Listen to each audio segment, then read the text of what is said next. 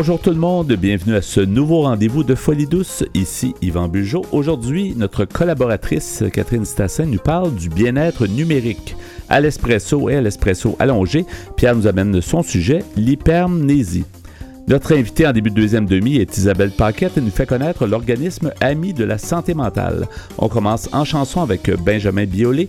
La chanson s'intitule Les joues roses. Bienvenue à Folie douce.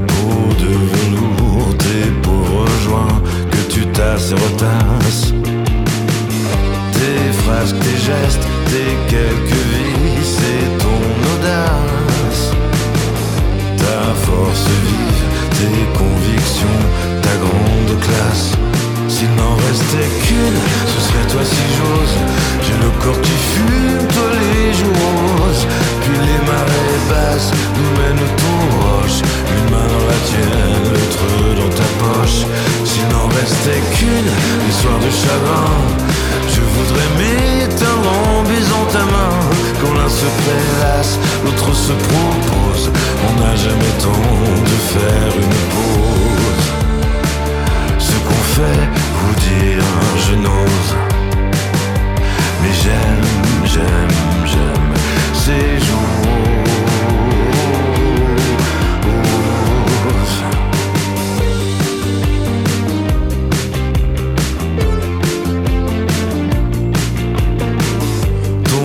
regards vagues, tes jolis seins et tes scandales. Ça te va trop bien quand tu ne portes rien que tes sandales. Tes cuisses lisses qui mènent aux forêts de tes jambes. Je suis ta pute, je suis ton cercle, je suis ton gang. S'il n'en restait qu'une, ce serait toi si j'ose. J'ai le corps qui fuit virtuos qui démarre à ta place, mène ton roche, une main dans la tienne, l'autre dans ta poche. S'il n'en restait qu'une, des soirs de chagrin, je voudrais m'éteindre en baisant ta main. Quand l'un se prélasse, l'autre se propose, on n'a jamais temps de faire une pause. Quand l'un se prélasse, l'autre se propose, on n'a jamais temps de faire une pause qu'on fait vous dire je n'ose. J'aime, j'aime, j'aime ces jours.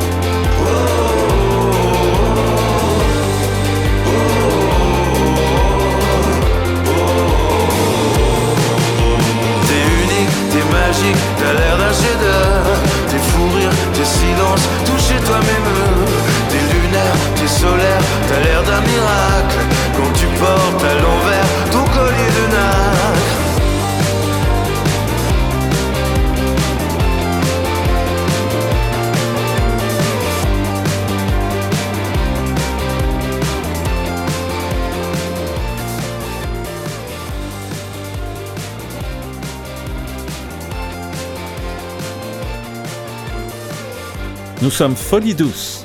Nous donnons la parole à ceux qui n'arrivent pas toujours à se faire entendre. J'accueille maintenant euh, ma chroniqueuse. Bonjour euh, Catherine. Bonjour Yvon. Catherine Stassin, alors euh, comme chroniqueuse de Folie Douce depuis quand même un certain temps, tu nous amènes souvent des, des, des, des sujets intéressants et ça, c'est un sujet vraiment actuel dans le sens où on entend souvent parler qu'on on est trop branché, euh, les appareils électroniques, le, le, Mm. on appelait ça la laisse électronique à une certaine époque d'avoir un cellulaire. Oui. Tu sais, les, les gens de notre travail pouvaient nous rejoindre à peu près à, quel- à n'importe quel moment, le soir, la fin de semaine, tout ça.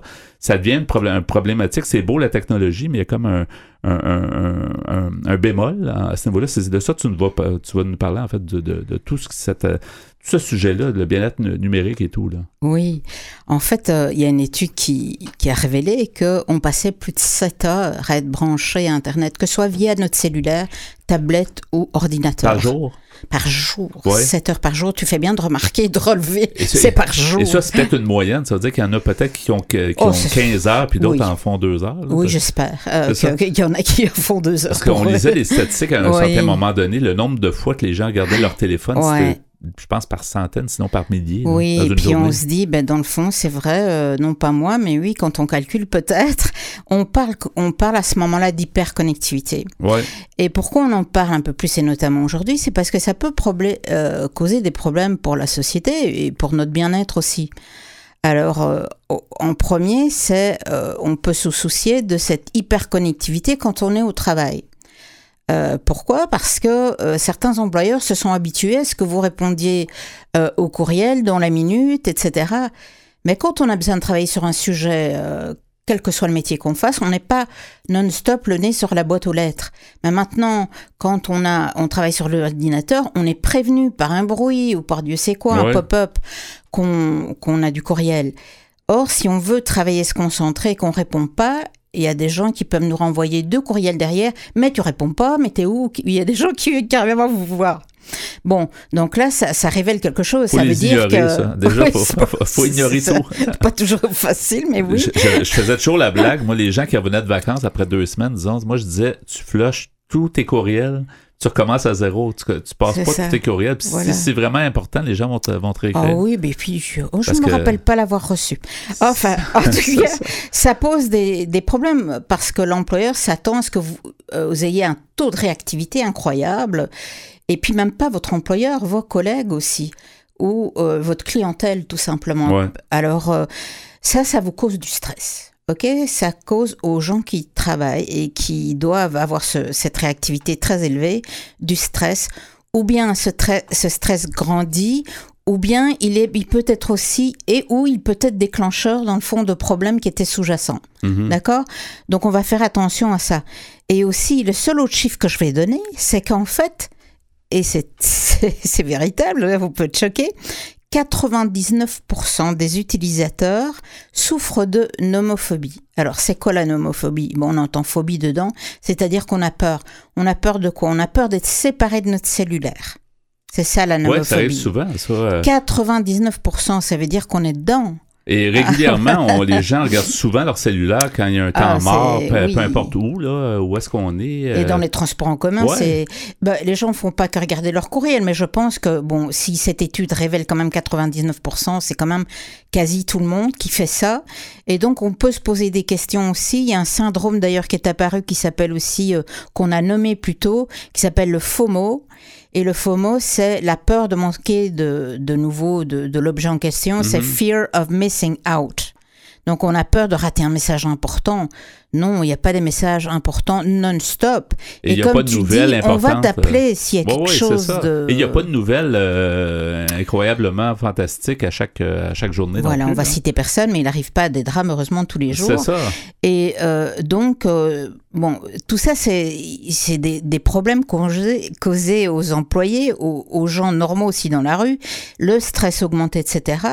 Et on peut se dire, mais dans le fond, pourquoi est-ce qu'on agit pourquoi est-ce qu'on agit comme ça? Pourquoi est-ce qu'on continue si on sait que c'est toxique?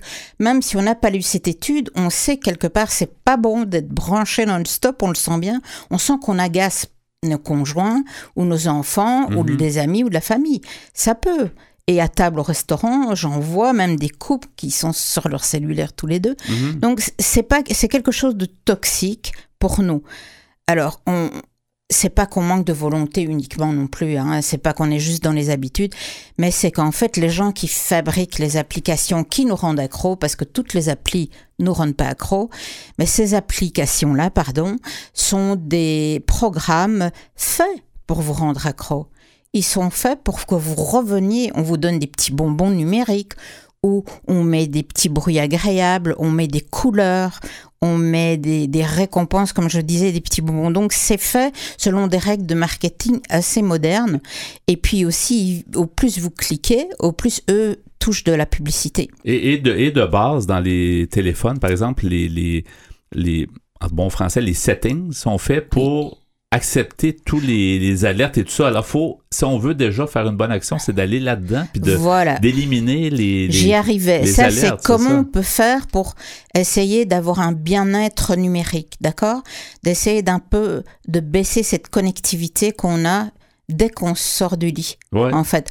Donc, on va se donner des petits trucs, mais on va pas se mettre euh, la marche trop haute. On va commencer tout simplement par se dire, tiens, si j'adoptais simplement de nouvelles habitudes numériques Qu'est-ce que ça peut être, les nouvelles habitudes numériques? C'est simplement se dire qu'on va un peu reprendre le contrôle de sa consommation numérique et euh, essayer d'éviter d'être surchargé d'alertes inutiles. Et euh, distrait aussi par des sonneries, des petits pop-up, etc. Donc on peut juste commencer par là.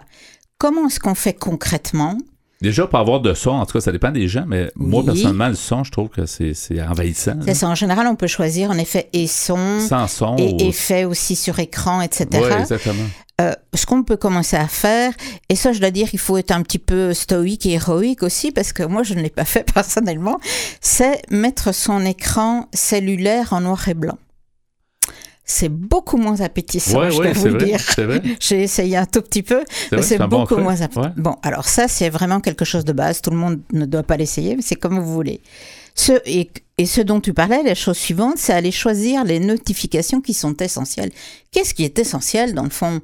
Qu'est-ce qui est indispensable à notre bon fonctionnement au bureau et sur notre cellulaire? On va distinguer les choses et le cellulaire du bureau aussi. Ou auprès de la famille, tu sais, c'est quoi? C'est le téléphone, mettons, la, première, la première façon de se communiquer, ou les courriels, ou peu importe. Voilà. identifier qu'est-ce que Votre qui est famille doit être au courant, c'est quoi la manière dont tu souhaites être prévenu? Est-ce que, chose tu, est-ce que tu laisses ouvert, voilà, euh, tes, tes, courriels ou est-ce que tu laisses ouvert plutôt euh, un appel téléphonique ou etc.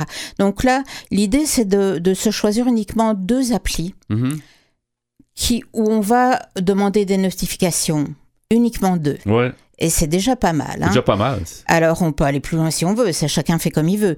Mais si on peut commencer doucement par des saines habitudes, comme on dit, comme pour d'autres choses dans la vie, on commence doucement. Par exemple, le téléphone, le courriel ou le, message texte, le Voilà, chacun se euh, fait sa petite mayonnaise maison, là, et puis il va dire, voilà, moi je vais réussir à faire, bah, peut-être la semaine prochaine j'en ferai deux, mais là j'en fais quatre, mhm. si on en a beaucoup plus que ça. D'accord? Maintenant, il faut se dire qu'en dehors du travail, eh bien, on a droit aussi à déconnecter. Euh, en dehors du travail, quand on est en compagnie de sa famille ou de ses amis, on a le droit de déconnecter. C'est un terme qui revient maintenant de plus en plus dans le vocabulaire, dans la presse, parce que cette hyperconnectivité, elle nous épuise, elle nous fatigue, hein, au bureau et à la maison. Il y, a, des gens à l'époque, tu sais, à l'époque des BlackBerry, là, où c'était les premiers qui étaient connectés. Quand ils partaient en vacances, ils allaient à un endroit où il n'y avait pas de, il y avait pas de connexion, euh, tu sais, pour être sûr de ne pas être dérangé. Ils disaient, ben, je, ne peux pas répondre. Je suis vraiment à l'extérieur des zones de, de réseau et tout. Là, c'était la seule façon qu'ils trouvaient de déconnecter, mais ça devrait pas être comme ça. On imagine difficilement ça maintenant. Mais justement, aujourd'hui, j'ai vu euh, donc un membre de ma famille m'a envoyé, était en visite dans un petit village. Et euh, à l'entrée du café, il y avait mis ici on se parle, il n'y a sur quand on est à table, pas de connexion Wi-Fi. Il avait mis ça en grand à l'entrée. J'ai trouvé ça assez sympathique. Euh. On a survécu à ça, on a connu ça. Oui, mais bon, il y a des générations qui sont nées dedans, donc euh, ils, ont plus difficile. Bon, alors qu'est-ce que j'ai encore à dire? C'est que cette déconnexion, évidemment, elle a été rendue d'autant plus difficile euh, pendant la période post-pandémie et qu'on vit encore maintenant. Ouais. C'est-à-dire qu'on a mélangé travail, famille, euh, euh, à la maison, on a fait tout en même temps. Et ça, ça rend difficile. Il n'y a plus cet espace de transport en commun euh, ou vélo ou voiture où on, on change, euh, où on décompresse en fait. hein. Ça effectue la transition entre le travail et notre vie. C'est un peu ça. Là, bien qu'il y ait des gens sur leur véhicule, ils continuent à, à- bon, à faire toutes sortes. Ouais. Mais je veux dire, on peut profiter de cet espace pour se déconnecter aussi. Ça peut être juste son choix, dire moi je commence par ça, juste me déconnecter dans les moments où je vais ou je reviens du travail. Bon, ça c'est une chose. Oui, Et non, je disais peut-être un employeur, si c'est une bonne chose, de mettre les choses claires pour les employés et Ah pour les employeurs, de dire, de prendre des mesures, puis je pense que ça va être bon pour tout le monde, de dire, après une certaine heure, euh, c'est beau, envoyez plus de courriel, là, on va recommencer le lendemain matin, par exemple. Ah. ça s'en vient totalement. Ouais, Et ça s'en vient par où? C'est-à-dire qu'au Canada, la première loi au droit à la déconnexion au travail, ça a été voté par l'Ontario, la province de l'Ontario. ouais. Donc c'est le seul, la seule province qui a une loi sur le droit à la déconnexion pour les employés. D'accord? Donc c'est inévitable que ça va arriver chez nous, au Québec, et je pense que tout le monde peut en profiter, mais on peut déjà soi-même y réfléchir. Et euh, ce qui est intéressant à dire ici, c'est pas être contre la technologie, hein, mais c'est redonner à la technologie sa place. C'est-à-dire que c'est quoi ces tablettes cellulaires, ordinateurs? C'est un outil de communication. L'outil de communication, son rôle, c'est de nous communiquer des choses importantes, moins importantes et pas importantes aussi. Et c'est important, ça, ça a été utile pendant la pandémie, entre autres. S'il n'y avait pas eu ça, on aurait moins bien On fonctionné. aurait été malheureux Oui. encore plus. Oui, puis on aurait moins fonctionné au niveau du travail, fait que ça, ça a permis de... Ça a permis, Certainement. ça a permis de ne pas tout perdre, en fait. C'est un peu sauver la mise, je crois. Là, sinon, on aurait peut-être dû tous aller au travail, je crois. Je, je Mais aujourd'hui, qu'on on est un peu sorti, je pense qu'il faut qu'on qu'on y réfléchisse, qu'on fasse des Je actions. pense qu'il y a des choix à faire si on veut rester en bonne santé mentale euh, et, euh, et qu'on veut garder sa famille, ses relations en bonne santé aussi euh, Ouais. euh, euh, saine en fait. Et donc en fait, il faut simplement se dire que quand on reprend le contrôle sur ces données numériques, c'est simplement prendre le contrôle sur son propre temps. Donc on se fait on fait profiter notre bien-être, on fait augmenter notre bien-être. Donc on peut le voir de cette manière positive, c'est pas se priver de quelque chose, mais c'est reprendre le contrôle sur notre temps, nous octroyer dans le fond du temps qui nous manque quand on va au lit, on se dit Ouais. mince, la journée a passé, qu'est-ce que j'ai fait? Et J'ai pas eu le temps de faire un tas de trucs que je voulais, mais, mais si on éliminait un tout petit peu euh, Il faut qu'on s'organise mieux là-dessus, il faut qu'on organise mieux notre euh, arrêter quelques notifications et puis Ouais. au travail aussi, savoir dire, écoute, euh, si vraiment il y a une urgence, tu sais où me trouver physiquement. Mais je vais pas être toutes les trois minutes à regarder mes courriels parce que j'ai du travail, j'ai de la rédaction à faire, j'ai Ouais. des choses. Je suis en réunion et en réunion, je donne l'attention à mes collègues. Je suis pas sur mon Je- cellulaire. je- en terminant, il reste quelques secondes, mais j'avais déjà vu dans des, une auto-réponse de courriel qui disait Je prends mes courriels, par exemple, à midi et à 16 heures. Oui, Donc, ça, avertissait oui, les gens qui lui envoyaient de ne pas s'attendre à une réponse. C'est peut-être un truc aussi. là. Excellent aussi et, et voilà et pour nous aussi parce que je pense que de toute façon, euh, Ouais. ça n'est pas profitable. Merci beaucoup, Catherine. Et les références sont sur notre site euh, antenne.qc.ca sur, euh, au niveau de la déconnexion. Merci beaucoup. Au revoir. Au revoir Yvon.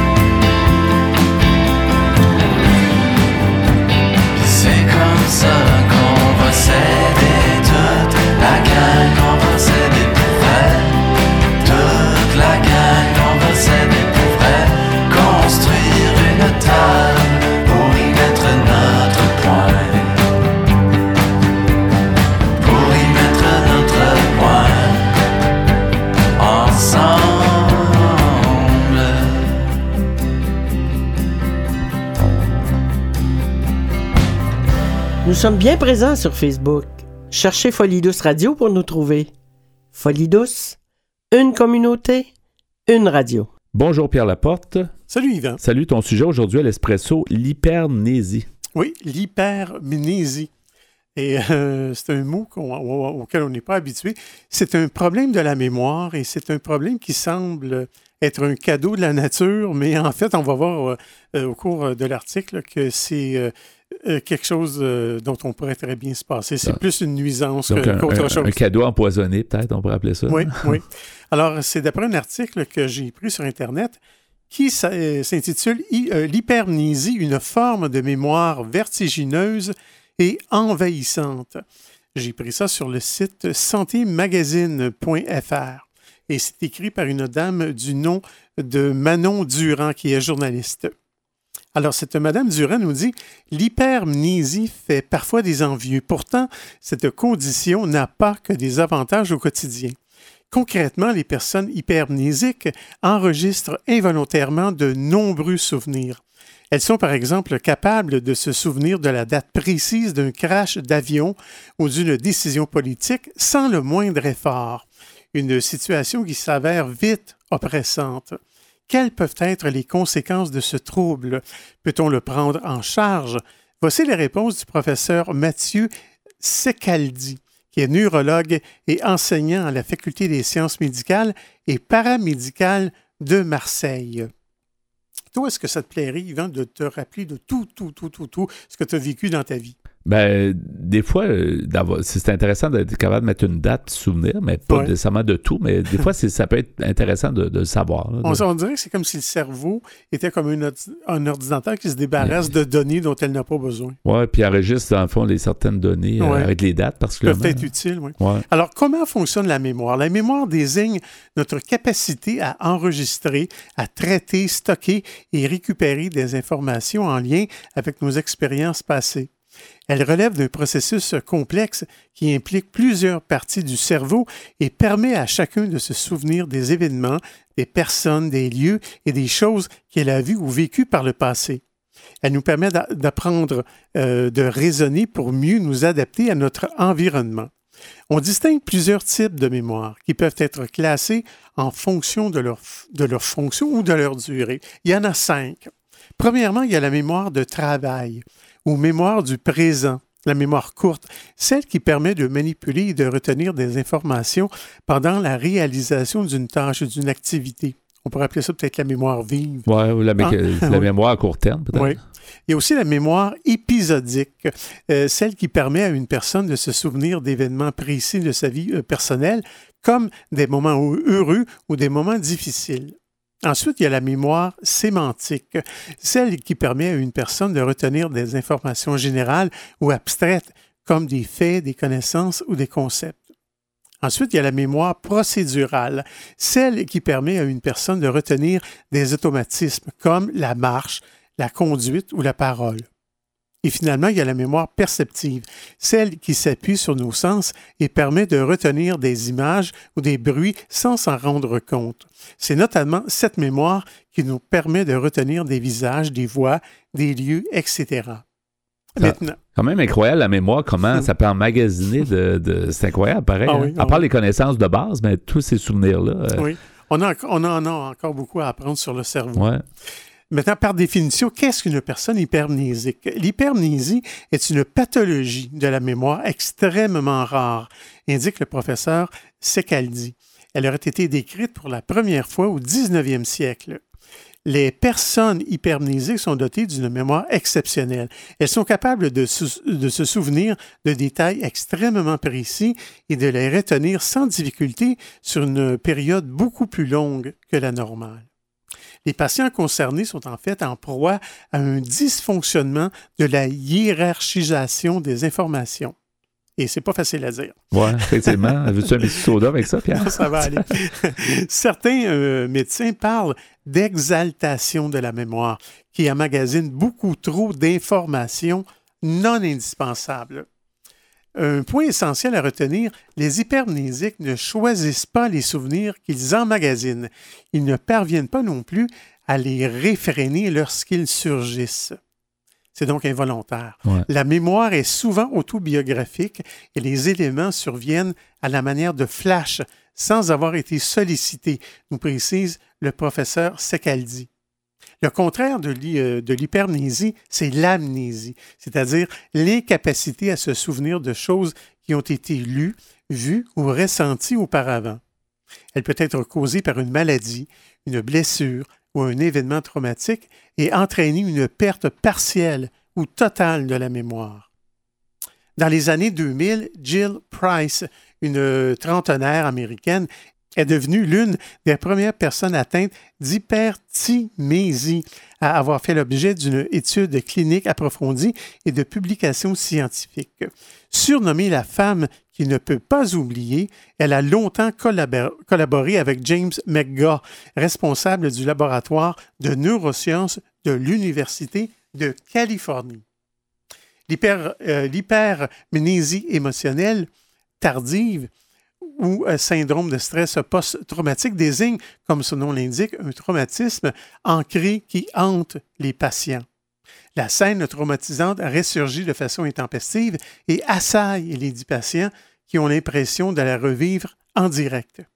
Elle peut être liée à toutes sortes d'événements violents, comme des attentats, les guerres, les séquestrations, agressions sexuelles, etc.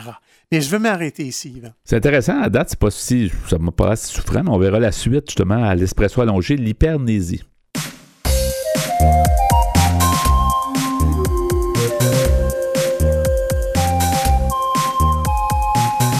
À venir dans l'émission, notre invitée est Isabelle Paquette. Elle nous présente l'organisme Ami de la santé mentale. À l'espresso allongé, Pierre Laporte poursuit avec son sujet l'hypermnésie.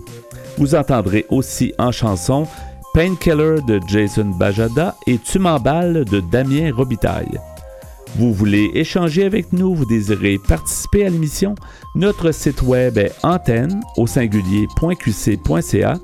Utilisateur des réseaux sociaux, cherchez Folie Douce Radio pour nous trouver ou téléphonez-nous au 514-990-9604. Vous écoutez Folie Douce, pionnier en santé mentale depuis 1991.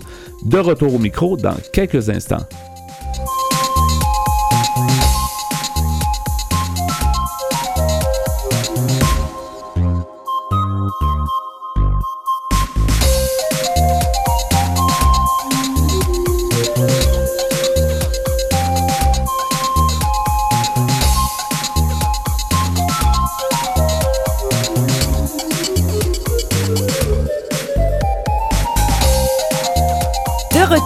Micro à Folie Douce. Qui se donne le mandat d'aller plus loin en révélant le vrai visage de la santé mentale? Je m'entretiens maintenant avec mon invité Isabelle Paquette. Bonjour euh, Madame Paquette et bienvenue à Folie Douce. Bonjour, merci beaucoup. Vous êtes directrice générale de l'organisme Amis de la santé mentale. Euh, on veut apprendre à connaître cet organisme. Je ne crois pas que dans, dans l'histoire de Folie Douce, on n'ait jamais euh, interviewé quelqu'un de l'organisme. Pourtant, c'est un organisme qui existe depuis longtemps. J'aimerais ça que vous me parliez un peu de, de, de, de, de- l'historique, en fait, de, l'organisme Amis de la santé. Vous me disiez, je pense que ça fait quand même plus de 40 ans même que ça existe. Oui, c'est ça exactement. Alors, ça fait 42 ans maintenant. Euh, en fait, nous, on est un organisme non lucratif qui soutient l'entourage d'une personne qui vit avec un trouble de santé mentale. Donc, euh, on leur offre du soutien psychosocial, de l'information et des formations. Alors, donc, euh, c'est ça, c'est depuis 1981, en fait, là, que qu'on œuvre euh, en vue d'améliorer la qualité des services là, pour notre, notre communauté. C'est pour ça que ça s'appelle Amis de la santé mentale. Dans le fond, vous vous, vous, vous Oui. occupez de gens qui sont amis. On- L'entourage, c'est un peu ça. On est amis de souvent d'une personne qui a des problématiques. Là. Oui, c'est ça exactement. Donc, euh, c'est les amis, la famille et tout ça. C'est vraiment l'entourage de la personne qui vit avec le trouble de santé mentale. Ouais. Vous, vous êtes euh, donc directrice quand même depuis quelques mois seulement à l'organisme, vous avez quand même œuvré dans le milieu communautaire. J'aimerais ça que vous me parliez un petit peu de vous, euh, en fait, pour mieux vous connaître. là.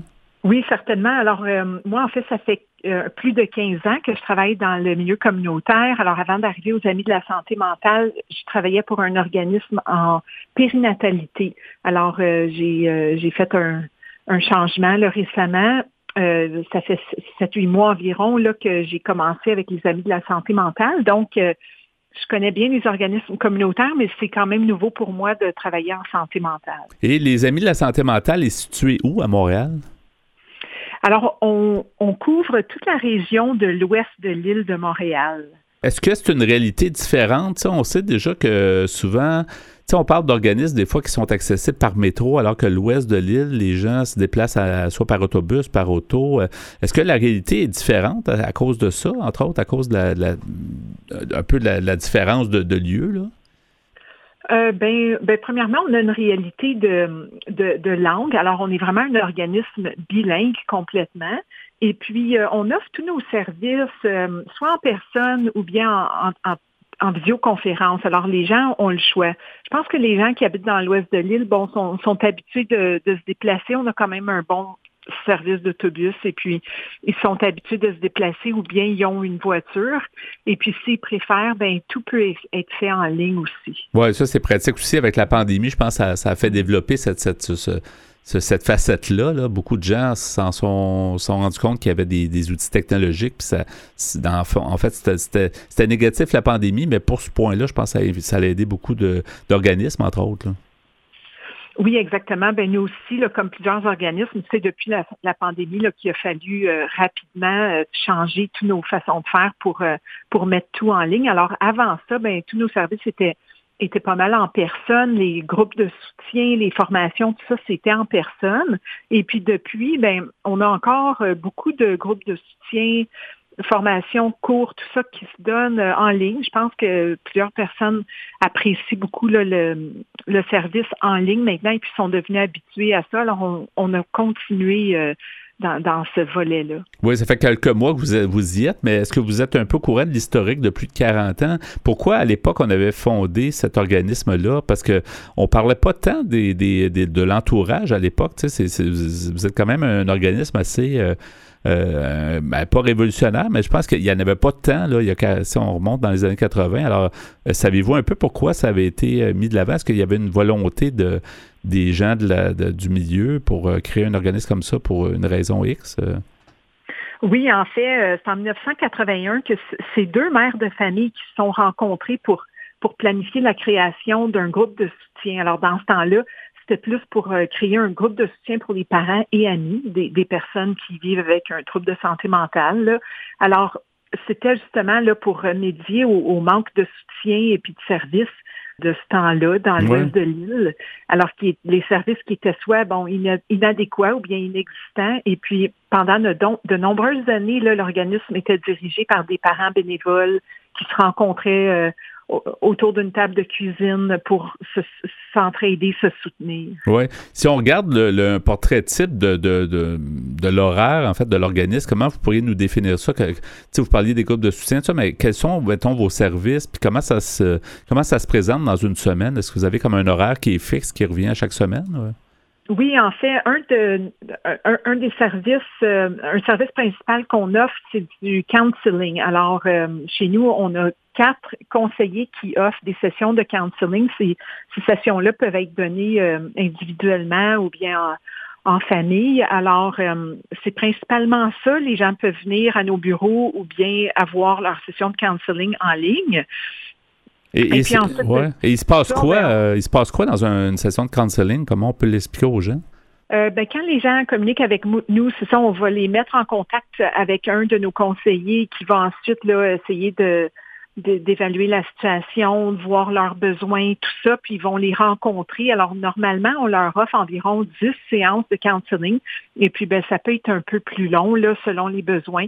Pendant ces séances-là, ben, les, personnes qui viennent nous voir vont pouvoir discuter, euh, parler de ce qui se passe. On peut les aider en leur donnant différentes stratégies et tout ça là, pour, euh, pour la vie à la maison avec avec leur être cher qui, euh, qui vit avec un trouble de santé mentale. Parce que l'entourage, on le dit, ça, ça aide beaucoup le rétablissement d'une personne. Quand les gens s'impliquent, c'est de l'ouvrage, c'est des efforts, mais c'est payant finalement à long terme. Oui, à long terme, euh, absolument, là, ça les aide beaucoup, euh, les personnes, premièrement, à, être sensibilisées, à mieux connaître le trouble de santé mentale en particulier, de leurs proches, et puis ensuite de ça, là, de, de, de, de, bien connaître les différentes stratégies, euh, les, les, les, façons qui, peuvent gérer ça ce qui se passe à la maison. Oui, nous sommes en compagnie avec, Isabelle Paquette, directrice générale de l'AMI de la santé mentale. Est-ce que, Mme Paquette, vous diriez que la, santé mentale, quand même, a évolué, mais est-ce que ça, reste encore tabou? J'ai je, même entendu certaines histoires, dans, spécialement dans l'ouest de l'île, où certaines municipalités étaient moins euh, ouvertes à toutes sortes d'organismes qui s'implantent, par exemple, euh, dans des municipalités, ces choses-là. Comment vous pourriez nous décrire la situation? Est-ce que vous trouvez que c'est encore très tabou et qu'il y a encore beaucoup de choses à changer? au niveau de la santé mentale? Oui, c'est sûr que c'est encore tabou, là, par exemple, auprès de, bon, il y a, peut-être certaines générations pour qui c'est encore tabou. Euh, et puis auprès de certaines communautés culturelles aussi. Là. Alors, on essaye de travailler ça. On a un programme pour les communautés culturelles. On essaye d'aller les rejoindre et tout. Mais euh, au niveau des municipalités et tout, là, je dirais qu'on a des très bons partenaires et puis euh, notre organisme est très apprécié partout dans l'ouest dans de l'île. Ça s'améliore donc parce que j'avais entendu des histoires il y a plusieurs années où il y avait certaines municipalités étaient plus ouvertes, par exemple, à installer des logements euh, spécialement dédié, par exemple, à des personnes qui ont des problèmes de santé mentale, ces choses-là. Il y avait comme une, il y avait, il y avait une certaine, euh, pas une animosité, mais en tout cas, il y avait un certain, euh, quelque chose à, modifier et à améliorer, mais en tout cas, tant mieux si ça s'améliore. Ça, c'est une bonne nouvelle. Oui, oui, absolument. Les, les gens viennent vers nous chercher des services et puis on voit vraiment que ça les aide et puis apprécie beaucoup. en tant que, justement, organisme bilingue, vous parlez tantôt un peu de la, nature, l'ami de la santé mentale, qui est aussi, euh, que le nom en anglais, donc qui, s'adresse aux, gens, parce que, évidemment, dans l'ouest de l'île, il, y a aussi plus d'anglophones que qu'ailleurs, peut-être. Mais mm-hmm. quel est le défi de le gérer? Est-ce que vous avez vous devez euh, systématiquement euh, doubler, disons, les services pour qu'ils soient toujours en français en anglais? Ou comment ça fonctionne au quotidien? Ben, tous nos conseillers sont euh, parfaitement bilingues, alors on peut euh, offrir nos services dans une ou l'autre langue sans problème. Et puis, euh, plusieurs de nos groupes soutien sont bilingues, alors on les offre bilingues. les personnes qui, qui, se présentent peuvent, peuvent parler en français ou en anglais comme ils veulent, on va leur répondre dans leur langue. Je pense que dans l'ouest de l'île, la majorité des personnes sont habituées à ça et puis plusieurs personnes comprennent les deux langues, mais on va s'adapter toujours. Et puis ensuite, ben, pour les cours qu'on donne, euh, ça, à chaque session, parfois on le donne en français, on le donne en anglais, on alterne et puis euh, ça fonctionne très bien. Là, surtout le fait que tous nos employés sont parfaitement bilingues, c'est très facile. Dans, dans, votre dans, dans l'horaire type d'une semaine, est-ce qu'il y a aussi des activités plus ludiques? Est-ce qu'il y a des activités, je ne sais pas, de, de bouffe ou euh, pour, pour rassembler justement les proches, pour apprendre d'une autre façon, pour faire des contacts? Est-ce qu'il y a, est qu'il y a d'autres choses dans votre horaire qui est plus euh, ludique, qu'on pourrait dire? Là? Euh, oui, récemment, on, on, a commencé à offrir des, des, ateliers de pleine conscience. Alors, ça, ça a été bien apprécié de nos membres.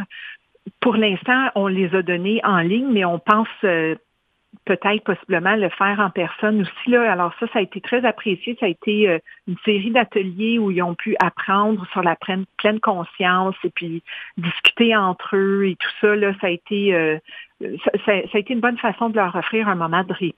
Ça apporte des alternatives à, ce qu'on peut, parce que c'est un peu ça le rétablissement. On, on, a des fois la médication, on a l'entourage, on a la psychothérapie, on a des, mais on peut avoir aussi des activités qui vont donner euh, confiance aux gens. C'est bien d'ajouter ça. Là. Ah oui, oui, absolument. Et puis on a aussi nos groupes de soutien là où les personnes peuvent aller, peuvent aller discuter, partager, rencontrer d'autres personnes qui vivent les mêmes choses qu'eux, ventiler, puis tout ça. Oui. Madame Paquette, il nous reste environ deux minutes. Je, voudrais savoir, ben, vous êtes nouvelle, relativement nouvellement arrivée comme directrice générale, mais comment vous voyez l'avenir de la ressource? Est-ce que vous avez des projets? Est-ce que vous avez des, sans, sans dévoiler nécessairement des, tout, tout, ce que vous voulez faire, mais comment vous voyez le futur de, des Amis de la santé mentale? Oui, ben c'est sûr qu'on a euh, une demande grandissante euh, à chaque année. Alors, euh, c'est sûr qu'on veut continuer de développer nos services et puis d'avoir plus d'offres de cours et, tout ça. Là, on est présentement en train de travailler à améliorer certains de nos cours, à créer des nouveaux cours aussi. Et puis, on devrait prochainement le développer un nouveau volet sur la santé mentale périnatale. Alors, tout ce qui est, disons, par exemple, dépression postpartum et tout ça, afin de pouvoir aller soutenir le proche, donc le, la conjointe de la personne qui, euh, qui vit avec euh, la, la dépression postpartum. Oui, puis votre, votre historique, en fait, de, votre expérience va aider aussi. Mm-hmm. Là, vous parlez tantôt, vous aviez quand même œuvré à, ce niveau-là. Hein? Oui, exactement. Alors, c'est un peu pour ça que je suis arrivée euh, avec cette idée-là, là, parce que ça, ça, me, permet de combiner les deux. Là. Alors, euh, puis c'est un c'est quelque chose de tellement important pour les nouveaux parents qui, bien souvent, ça, peut être très difficile euh, de vivre ce changement-là dans leur vie. Oui, exactement. C'est, c'est pas si connu. on en parle un peu, mais ça, touche beaucoup de gens. Puis c'est, intéressant à s'y intéresser. Il reste quelques secondes. J'aimerais qu'on mentionne, euh, je pense que la meilleure façon, c'est est-ce que vous êtes présente un peu partout comme organisme euh, des réseaux sociaux, mais peut-être votre site web, euh, c'est le meilleur endroit pour en savoir plus pour, sur, sur les amis de la santé mentale? Oui, certainement. Alors, notre site web, l'adresse qui est ASMF mh.org, donc les lettres pour Amis Santé Mentale, Friends Mental Health. .org, qui est notre site Internet où vous pouvez trouver toutes les informations. je vous remercie beaucoup, euh, Mme Isabelle Paquette, donc directrice générale des Amis de la santé mentale, d'avoir été à Folie Douce. Puis bonne continuation, bonne chance pour, euh, pour la suite. Merci beaucoup, merci à vous. Au revoir. Au revoir.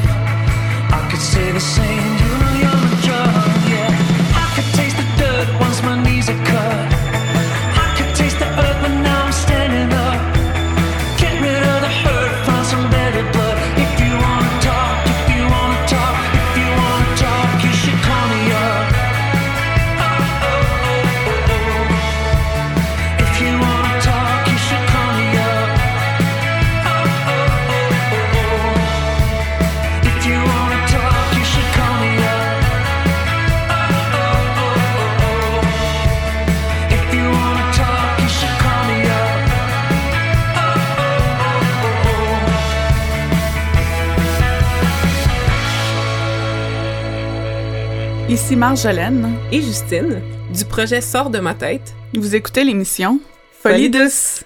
Nous poursuivons au micro avec euh, l'espresso allongé et le sujet l'hypermnésie, Pierre, que tu as entamé plus tôt euh, dans l'émission? Oui, je m'en rappelle. Ouais, Je tu te m'en rappelles, c'est ça? c'est- c'est- ouais, on parle de mémoire. ça. Je suis pas amnésique encore. Non. Alors, oui, c'est un article qui s'appelle L'hypermnésie, une forme de mémoire vertigineuse et envahissante. Euh, J'ai pris ça sur le site internet santémagazine.fr et c'est écrit par Madame Manon Durand, qui est, qui est journaliste. Ça semble être un plus à date. Ça semble être. euh, certaines personnes peuvent avoir ça, mais en même temps, ça, ça leur donne peut-être une capacité d'avoir des, des souvenirs que d'autres n'ont pas. là. Oui, mais tu vas voir un peu plus loin que c'est plus une nuisance qu'autre chose. En fait, c'est une mémoire qui est qu'on ne réussit pas à contrôler. À contrôler, c'est peut-être ça le problème. En Oui, fait, c'est oui. ça. Alors, je poursuis ma lecture. On nous dit, euh, on considère que certaines personnes atteintes d'un trouble du spectre autistique ont des capacités hypermnésiques. Ils ont la capacité de mémoriser de façon très précise et de restituer la quasi-intégralité d'un livre qu'ils ont lu euh, ou d'un lieu qu'ils ont visité, nous dit le professeur Secaldi. Toutefois, cette condition n'est pas courante chez les personnes autistes et ne fait pas partie des critères diagnostiques de l'autisme. Maintenant, quelles sont les causes de cette mémoire totale? Les chercheurs estiment que l'hypermnésique est lié à un dysfonctionnement entre la mémoire à court terme et la mémoire à long terme. La mémoire tampon, qui devrait normalement s'effacer, migre dans la zone de la mémoire à long terme pour une raison encore inconnue. Une récente étude relayée en 2021 par le blog Réalité biomédicale du monde s'est penchée sur le cas d'un octogénaire italien hypermnésique. Elle révèle que l'IRM de son cerveau ne montrait aucune anomalie. Le cerveau n'avait pas une taille particulière et aucune de ses zones n'était plus grande que la normale. Dans le cas d'un autre homme documenté en 2018, l'IRM avait toutefois détecté une connectivité plus importante que la normale entre l'hippocampe gauche et plusieurs régions corticales gauches. Mais cela pourrait être la conséquence et non la cause de l'hypermnésie. Les recherches se poursuivent donc. Par ailleurs, plusieurs troubles neurologiques et mentaux pourraient être en lien avec cette particularité amnésique dont la dyslexie, les troubles obsessionnels compulsifs qu'on appelle les TOC, les troubles de l'attention avec hyperactivité, soit les TDAH, ou les troubles du spectre autistique. Il n'existe pas vraiment de test pouvant diagnostiquer l'hypermnésie. Les personnes concernées peuvent se remémoriser des périodes lointaines de leur vie remontant à la petite enfance. Ces souvenirs sont principalement visuels, mais parfois sonores, olfactifs, tactiles, avec des souvenirs de sensations qui leur sont parfois associés. Elles sont également très douées pour retenir des informations comme les dates, les noms, les visages, les événements, etc. Les personnes souffrant d'hypertimésie présentent souvent en parallèle des symptômes de troubles obsess- obsessionnels compulsifs, soit les fameux TOC. Qu'ils soient ou non en proie à un stress post-traumatique, ils peuvent aussi manifester une agressivité, des signes d'angoisse et de dépression, une paranoïa, des addictions, des cauchemars à répétition, etc. L'hypermnésie euh, ne peut pas être considérée comme un don. Au contraire, elle peut devenir très handicapante, voire paralysante. Dans certains cas, elle devient même un problème d'ordre psychopathologique caractérisé par une anxiété et une angoisse permanente, note le professeur Secaldi. Donc, un véritable fardeau. Effectivement. Mm. Paradoxalement, ces personnes sont tellement envahies par leurs souven- souvenirs qu'elles peuvent être moins bonnes sur le plan cognitif, Mhm. c'est-à-dire sur le, le côté conscient. Autrement dit, les personnes hypermnésiques n'auront pas forcément plus de facilité à retenir une liste de courses. Donc, c'est plus des souvenirs lointains finalement. Ouais. Il est impossible de devenir hypermnésique. En revanche, vous pouvez tout à fait améliorer vos capacités de mémorisation. La mémoire peut être entraînée et ainsi augmentée. Les cas d'hypermnésie autobiographique sont extrêmement rares, rappelle le neurologue, et aucune étude n'a encore été conduite à ce sujet. Il n'existe pas de traitement spécifique et la prise en charge se fait au cas par cas, selon l'impact de ce trouble sur la vie des patients. Les personnes en proie à une anxiété paralysante ou à un syndrome dépressif peuvent bénéficier d'une prise en charge psychologique. Parallèlement, les- elles peuvent aussi envisager un traitement à base de médicaments pour diminuer l'anxiété ou les aider à mieux dormir. Finalement, on nous dit, par ailleurs, dans le cas d'une hypermnésie émotionnelle, la prise en charge inclut des techniques dont l'objectif étant d'aider les patients à accepter les événements traumatisants qu'ils ont vécus et non à les oublier. Ouais. Ce qui fait du sens parce que finalement, on ne peut jamais oublier euh, les choses complètement, surtout les, les- les choses traumatisantes, mais comme disent les spécialistes, on peut tourner la page. C'est surtout, comme tu dis aussi, ça peut devenir embêtant quand les gens n'ont pas de contrôle, puis ça arrive, ça devient même angoissant. Ça, c'est le fun d'avoir des souvenirs. Souvent, on a des souvenirs, puis on a des choses assez précises, Oui. mais on les contrôle un petit peu, ou on, on réfléchit à ça. Donc, euh, Et remarque y il y, a toujours euh, quelque chose d'incontrôlable dans la mémoire, même chez les gens normaux. Ouais. Ça nous arrive tous à un moment donné de, sais pas moi, on vit un événement spécial, puis oups, la mémoire nous rappelle d'autres choses. d'autres choses qui, peuvent être désagréables Ouais, aussi. ouais, ouais. aussi. Ou agréables. Mhm. Des fois, c'est un événement nous rappelle un autre, effectivement. Ouais, des ouais. fois, on n'a pas vraiment de contrôle pour ouais. ça. On n'est pas encore des ordinateurs. Peux-tu rappeler peut-être le, le titre de l'article si les gens voudraient aller le lire? On va le mettre aussi sur notre site web, mais euh, Oui. renommer peut-être qu'est-ce que c'est? Oui, ça s'appelle l'hypermnésie, une forme de mémoire vertigineuse et envahissante. C'est sur le site santémagazine.fr et c'est écrit par Mme Manon Durand, qui est journaliste. Parfait. Ben, merci beaucoup, Pierre, pour ce sujet. L'hypermnésie à Folie Douce.